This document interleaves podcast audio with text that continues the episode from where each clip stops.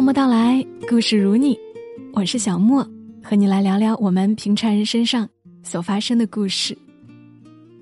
有一个听友，她叫微微，是那种特别可爱的姑娘。嗯，但她男朋友呢，好像是叫她亲爱的莎莎。啊，现在应该是她老公了，因为上个星期微微把他们拍结婚照的视频发给我看了。我看过很多人的婚纱照，大多数是浪漫的、唯美的、可爱的，但他们俩是那种超级甜的，就是你会忍不住的被他俩感染。微微会把他们俩相处的一些日常在自己的公众号上记录下来，都是些很私密的，甚至是有点点话痨的文字，但看的时候。你也会觉得很甜蜜，会觉得这世间有这样简单的、可爱的、相互喜欢的人，真好啊！所以今天想读一篇微微写的恋爱回忆文，让我来听听看别人的爱情是怎么开始的。我想和你看场电影，来自于微微小姐。如果说第一次和超泽哥哥见面是认识，是我知道有这么个人，长啥样，那第二次见面就是稍微了解，哈，这个人还有那么点绅士和细心。那么第三次见面，大概是我和超泽哥哥缘分的起点。那大概是一个天气很好的下午，其实我也不记得那天天气好不好。因为我没出办公室，但是天气好不好，不很重要，因为我乐意说他天气好。基于上次吃饭，超泽哥哥想着，这个妹子好看，好像人也不错，那我约她看电影试试。所以我就在微信上收到了他的邀约，想着反正也不加班，那就去嘛。五点半。是我下班的时间。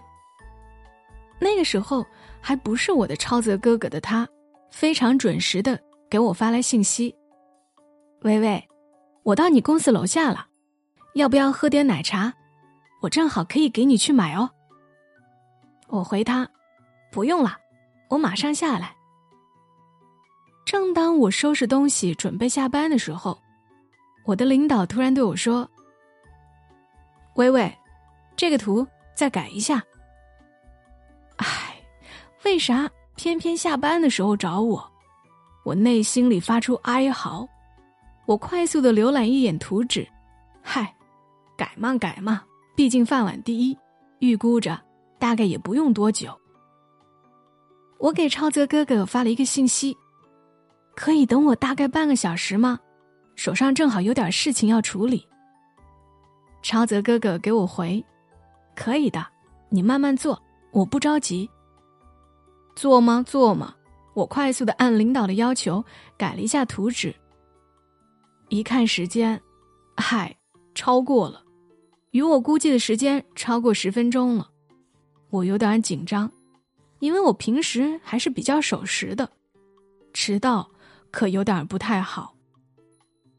但是我一看微信上超泽哥哥也没催我。我给他发信息说：“不好意思呀，让你久等了。不过我马上就下班了。”后面那句话刚刚发出去，我那领导又过来了。微微，把这个文本也改一下，就是这样。我这可真是神仙领导，一下班就给我安排工作了。上班吧也不说，得得得，毕竟我还是要吃饭嘛。我改。我给超泽哥哥回，呃，但是刚刚领导又交给我一项工作，可能还要等一会儿，但是我估计很快就好了。不好意思啊，真的让你等这么久，要不你先去吃饭吧。超泽哥哥给我回，没关系的，我现在在你公司旁边这个图书馆看会儿书，等你好了回我信息就是了，我可以等你一起吃饭的，不饿。你也不用着急，好吧，那你把那个电影票改一下时间吧，我觉得赶不上那个点了。我心里琢磨着，估计最多也就一个小时，买个爆米花，推迟一点看电影，应该没什么问题。我回了他的消息以后，又开始努力的敲键盘，改稿改稿。等我弄完一看，啊哦，我估计的果然没错，已经七点了。我的约会对象已经等了我一个半小时了，而这个时候，我的领导和我说，我们的某个数值算错了，要重新算。真的太难了，我给超泽哥哥发信息，不好意思呀，真的不好意思，没想到要这么久的，要不你先回去吧，我们有时间再约。我这边有个数据算错了，还不知道要多久呢。超泽哥哥给我回：“没事儿呀，你别着急呀。数据你一着急，等下就更乱了。我在这里看书呀，反正回家里还是打游戏呢，在哪里时间都得过去的。在这里还有空调，我不着急的。”嘿，他好像还真的不急，一点都没有不耐烦呢。要是我，我肯定被气死了，并且觉得这个人也太不靠谱了吧。你们加班不要吃饭吗？是不是饿了？要不要先下来一起吃饭呢？超泽哥哥回我：“也太好了吧！竟然不但没生气，让他等这么久，还关心我饿不饿。我真的很饿呀！可是我们领导都忙着没吃饭，我总不能说我们先吃个饭吧？我说领导都没饿呢，不敢下去。”要不，你先去吃点吧。超泽哥哥又回我：“那好吧，没事儿，我先把我们的电影票换成八点半的。”后面的故事的发展，好像有点不受我的控制了。一面是公司的，明天就要验收了，这个指标这个事儿，今晚一定要核对清楚；一面是神奇的 CAD，你这个测量的面积，待会儿验证的时候又不对了。大概还加上人比较紧张，你算的同事去验证，发现不对，好不容易对上了，领导算的又不对。一面是超泽哥哥在说：“不要着急，我看书呢，你慢慢算。”事态的发展慢慢的更加不受我的控制了。先是退了八点半的电影票，因为那个时候我没有下班。超泽哥哥打算再换一个九点的，我拒绝了。九点看个电影就十一点了，加上影院离我家也比较远，妥妥的十二点了，实在太晚。以及明天我还要上班，也不想那么累。再就是我们领导为了节省时间，在九点半的时候给我们点了外卖。至于为什么这么晚才点外卖，当然是领导也觉得很快就能下班了喽。所以，所以其实我没和超泽哥哥一起吃饭。他在外面买了一点零食。时间一分一秒的过去，我心急如焚，给他发信息说：“今天真不好意思，我们公司平常不这样的，要不你先回去吧，我们改天再约。”他给我回：“没关系呀，你加班我看书嘛，这并不影响我，你不用着急，等你加完班，我送你回家吧。”女孩子这么晚回去，也不安全。他执意如此，我也没有办法，毕竟我还要工作，也不可能一直给他发信息让他回家。再后来，超泽哥哥和我说，图书馆要关门了，但是没关系，外面有个二十四小时阅读亭，他就在那里看书。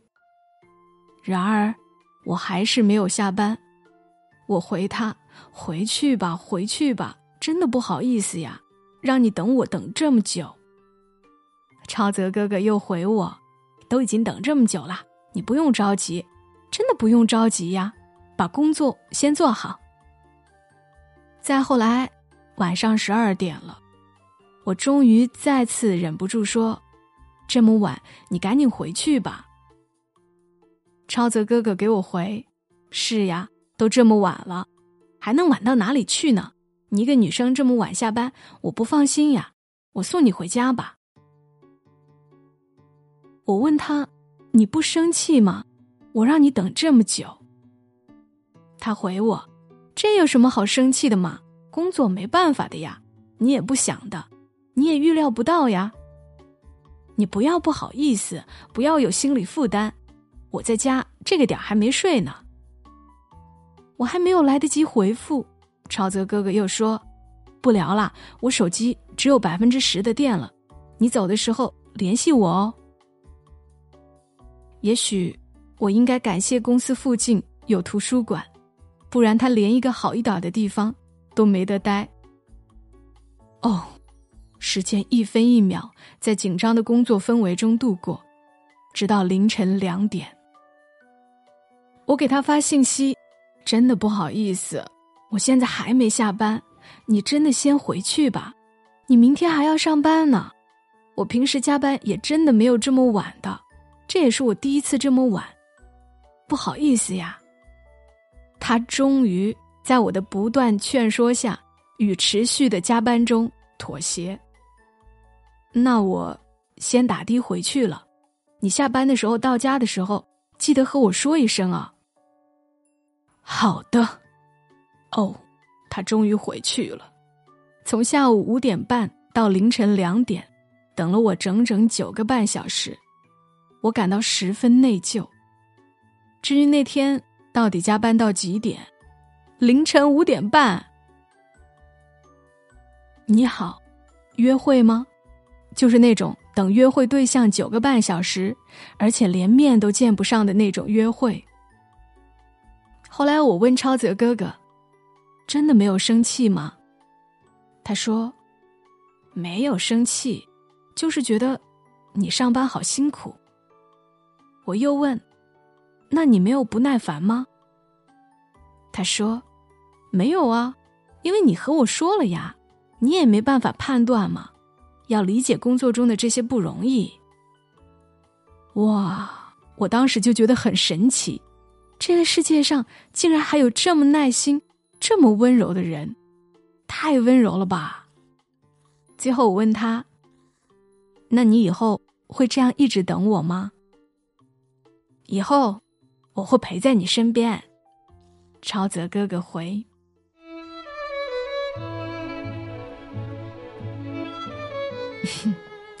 你有等一个人等多久呢？原来开始一段恋爱也没那么难，对吧？一个耐心的男孩子和一个贴心的女孩，就因为一次等待，开始了他们美好的生活。祝福他啦，也谢谢你们听到我。这里是在喜马拉雅独家播出的《默默到来》，希望在周末的晚间给你带来一点点轻松。祝你一夜好眠，小莫在深圳，和你说晚安。